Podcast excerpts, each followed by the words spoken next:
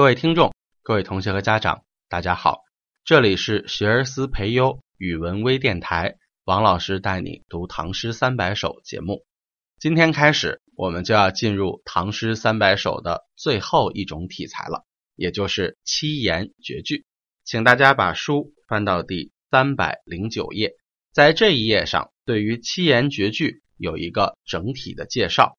那么和五言绝句一样啊。这个七言绝句啊，也是分为律体绝句和古体绝句。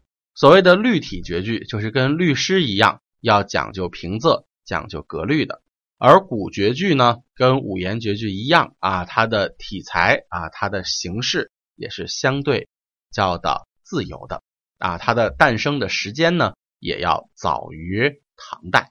所以，这是我们在讲绝句的时候，大家需要知道的一些文学概念。但实际上啊，在我们的这个书里面啊，主要给大家引用出来的还是七言的律体绝句，也就是相对比较讲平仄规范的这么一类。那么大家把书再翻一页，翻到第三百一十页呢，就可以看到我们七言绝句这一个板块的第一首知名作品。这个时候啊，还出现了一位大诗人，需要我们去了解的，也是非常的迟了。贺知章本身是盛唐时期的一位著名诗人，而且呢也是李白的知音，是通过他将李白推荐给了唐玄宗。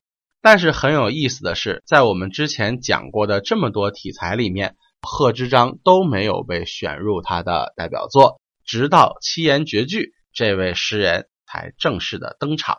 主要是因为我们最熟知的贺知章的作品，比如说《咏柳》。比如说《回乡偶书》，恰恰都是七言绝句。因为我们小时候啊背诗的时候、读诗的时候，都是几乎从绝句开始读，所以贺知章啊就跟柳宗元的江雪一样，那也是我们童年时代的回忆了。但是对于这个人物呢，我们还是要做一些简单的介绍。这个人物他所在的年代基本上就是初唐到盛唐期间，他是在武则天年代考上了进士。然后开始做官，最后呢，请求告老还乡的时候，已经到了唐玄宗的年间了。这位诗人他的岁数是非常大的啊，属于一位高寿的诗人，活了八十多岁，将近九十岁。那么他最后申请向唐玄宗提出辞职，要告老还乡的时候，已经八十六岁了。然后在回到家乡的途中，就写下了我们最著名的《回乡偶书》。而《回乡偶书》写作之后不久，他就在家乡去世了，是这样的一个过程。那贺知章离开家乡到底有多久呢？从他三十多岁开始考科举中进士，离开家乡，一直到他八十六岁回乡，中间足足过了有五十多年的时间，也是真的很久了。之前也讲过，古代的诗人啊，一旦你考中进士，做了官儿。那你去哪里做官能不能辞职？能不能回家乡？很多时候就身不由己了。所以在这个时候，贺知章啊，这个后来也是朝中一位德高望重的老臣，但没办法，实在太大了，八十多岁了还让人家上班，实在是太不人道了。所以最终才得到机会，真正的回乡。那么唐玄宗啊是非常尊敬贺知章的，这也是为什么他能够把李白给引荐过去。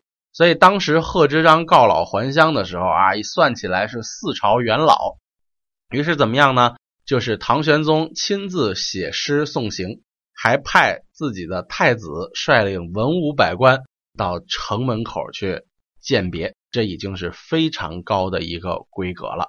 那贺知章呢，这个诗歌最著名的代表作，刚才也提到了，就是《回乡偶书》和《咏柳》。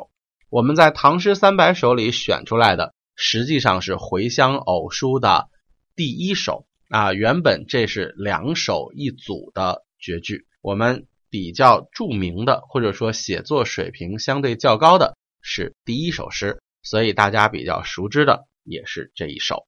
这首的内容很简单，大家都应该知道了。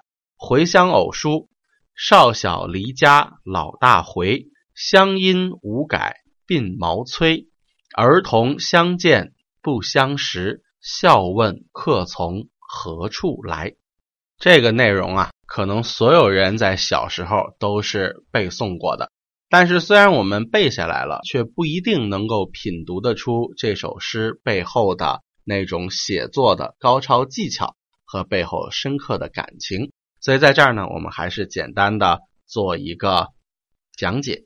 那么回乡偶书，回乡好理解，就是回家乡；偶书就是偶然所书，偶然写下了这么两首诗。就跟我们所说的这个集市一样，就是遇到一件事儿，哎，偶然有了一些感想，然后就把它写下来，或者是随口就把这两首诗写成了，这就叫回乡偶书。那么少小离家老大回，少小当然就是小时候，老大指的就是年纪很大的老年人了。要注意，这是古人说年龄的两种方式。那少小离家和老大回之间。大家能不能发现它的关系？对啊，实际上就是一个典型的对比。少小离家，那很小的时候就离开了家；老大回，很大的时候才回到了家乡。所以这两句呢，意思上是相对的。那么这种相对是不是能够说清楚离家时间之久啊？我们刚才说了贺知章的人生经历，对吧？离开家乡有五十年的时间。所以在这样的一个背景下。少小离家和老大回两相对比，是不是给我们说明了一个事情？就是离家时间很久，没错吧？那么离家时间久，就是第一句这两件事情的对比给我们带来的一个感受。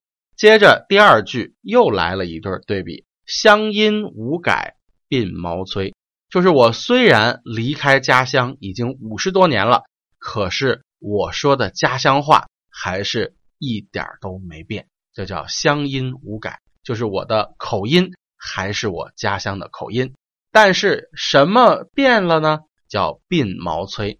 走的时候三十多岁的一个青年，回来的时候八十多岁的一个老头了。虽然口音没有变，但是头发已经很稀疏了，已经掉的不剩什么头发了，是不是？立刻这种衰老的感觉就出现了呢？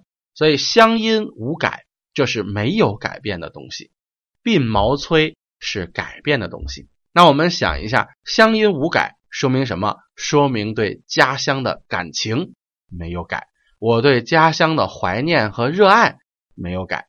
那鬓毛衰改的是什么？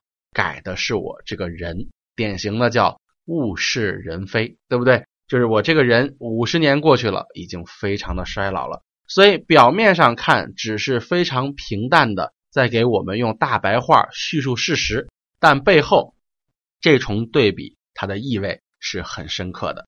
乡音无改，这是没改变的东西；鬓毛衰，这是改变的东西。这两件事情又是一重对比。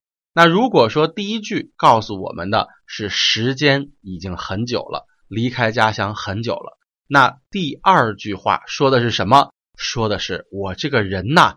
变化太大了，已经很大年纪了，我已经面目全非了。所以这是第二句给我们的一个说法。乡音无改，背后暗示的是对家乡的感情。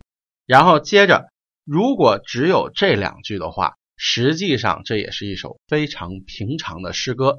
但是绝句这个题材，我们说了三四句要抖机灵，要转弯，要曲折多变。这才是非常好的一点。那么在这个时候，他三四句怎么变的？凭空忽然出现了一个儿童。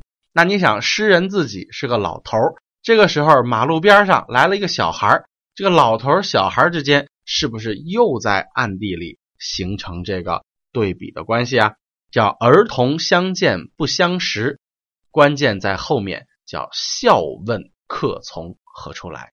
儿童，因为小孩嘛，我走的时候他还没出生呢，我从来也没有在家乡见过他，他也从来没在家乡见过我，那当然是相见不相识。但是面对这样的一种场景，这个小孩天真无邪的，他是笑问客从何处来，他是笑着问。那你想，诗人这个时候离开家乡很久，自己又面目全非，变成一个糟老头子了，那你说诗人的心情能是特别开心的吗？肯定不是，所以这一笑一悲之间也是在形成一个对比，感叹的是自己离家之久，感叹的是自己衰老的严重，但是看见这个儿童的笑，可能就更加的郁闷了。为什么要郁闷？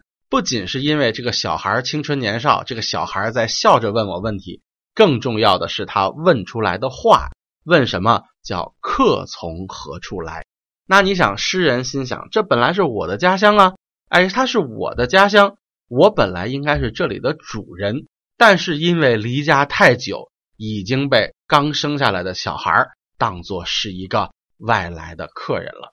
所以你看，前面特地点出了乡音无改，这个乡音和这个客之间又是一层对比。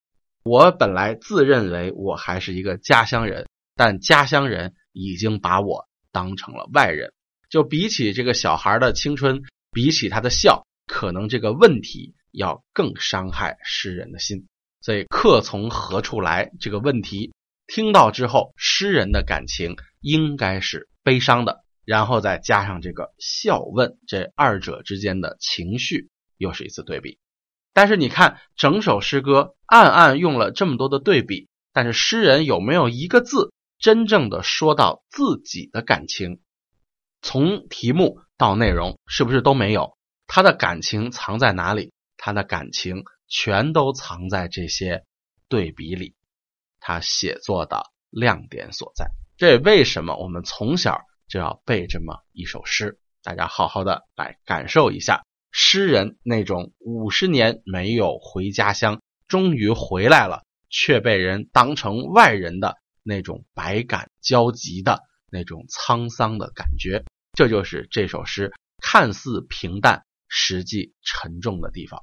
而这种沉重的发生，很多时候是依赖这三四两句的转折来体现出来的。这个儿童的出现，真的是个神来之笔。所以我们在读诗的时候，一定要去品味这个字面背后的这种隐藏的用意。节目的最后。还是来回顾一下整首诗歌《回乡偶书》：少小离家老大回，乡音无改鬓毛衰。儿童相见不相识，笑问客从何处来。时间关系，本期节目我们就先到此为止，我们下期再见，谢谢大家。